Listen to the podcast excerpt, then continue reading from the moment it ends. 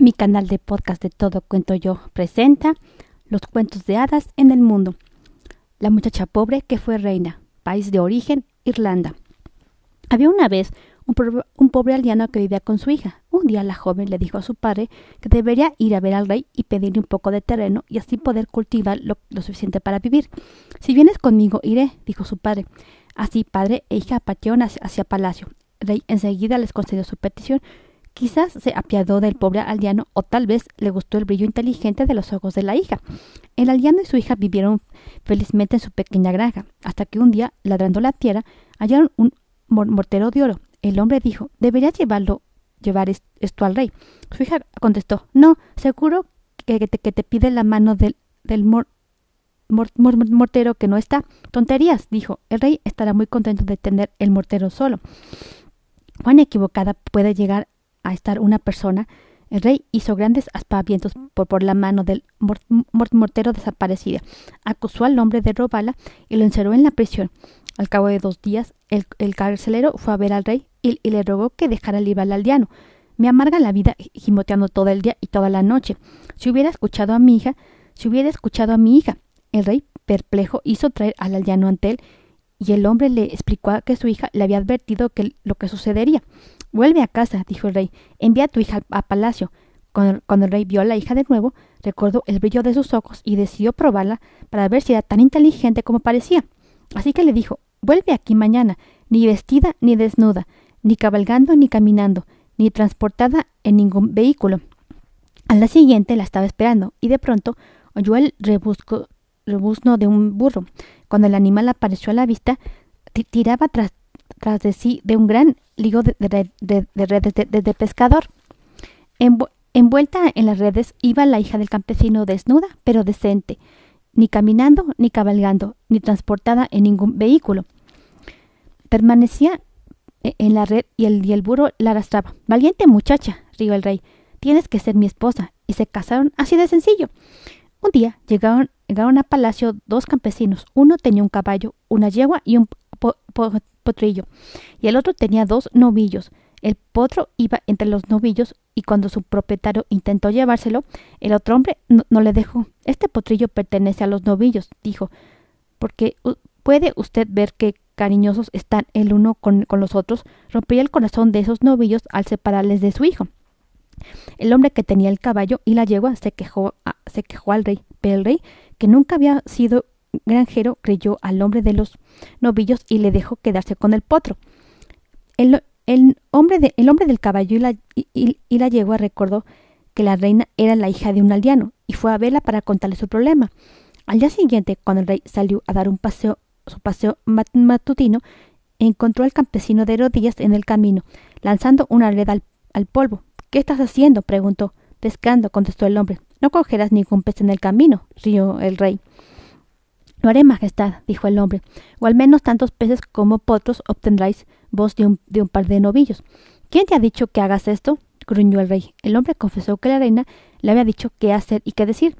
Entonces el rey sintió que la reina lo había puesto en ridículo. Estaba tan enojado que le dijo Veo que te sientes más a gusto entre las re, reyertas de campesinos que, con los deberes de una reina. Así que irás de vuelta a tu casa. Pero como has sido una buena esposa, puedes llevarte la cosa que más valores de, palacio. De acuerdo, dijo ella, pero permíteme que comamos juntos por última vez. Cuando, el rey se despertó después de esta comida, pensó que estaba en una oscura celda de la cárcel. Llamó al armado a sus criados, pero nadie vino. Llamó más fuerte todavía. Vino la reina, su esposa. ¿Dónde estoy? preguntó. Conmigo, en la casa donde nací, rió. Me dijiste que pueda llevarme la cosa que valorara que valorara más de palacio, así que le di de, así que te di de beber un somnífero y te traje conmigo. Entonces el rey vio que había sido un tonto impetuoso. No solo, no solo eres inteligente, dijo, sino que también eres lista. Vuelve a casa conmigo y sé de nuevo mi reina. Y regresaron andando a palacio cogidos de la mano. Fin. Héroes y heroínas. Valor valor y tenacidad son dos importantes cualidades de los héroes y heroínas de los cuentos de hadas. Son las que les hacen actuar y arriesgarse. Si un tallo de judías brota frente a su ventana, suben sin vacilar para ver qué hay en lo alto.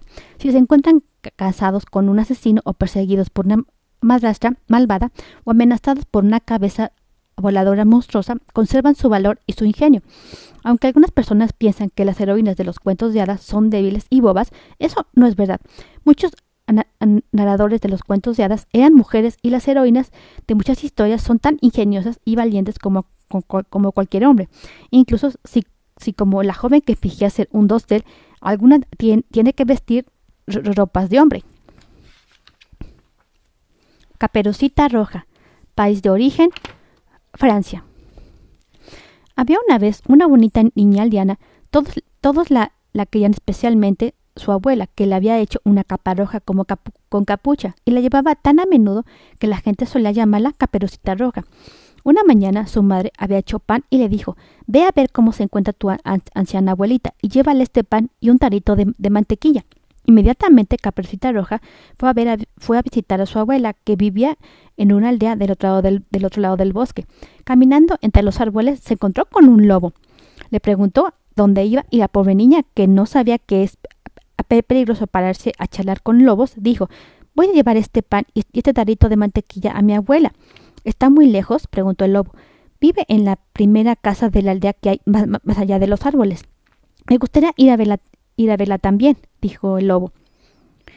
Tú coge el sendero de la izquierda y yo cogeré el de la, el de la derecha.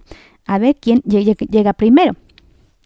Y así el lobo se fue corriendo por el sendero de, de la derecha que conducía derecho a la aldea. Caperucita Roja fue paseando por el, por el camino más largo, parándose a coger flores silvestres para hacer un bonito ramo para su abuela. El lobo no, no, no tardó en llegar a la casa de la abuela. Llamó a la puerta. Toc, toc. ¿Quién es? Soy tu nieta, Caperucita Roja, dijo el lobo desfigurando la voz. Te traigo un pan y un tarito de mantequilla que te envía mi madre.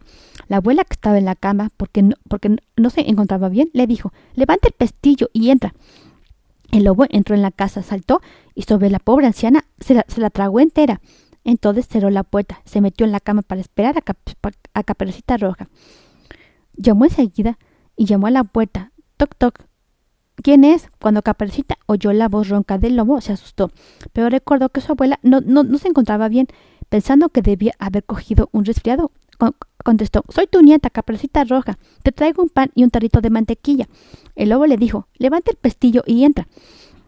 Caperucita Roja entró en la casa. El lobo, que estaba oculto bajo las mantas, exclamó, pon el pan y la mantequilla en, la, a la cena y ven a la cama conmigo.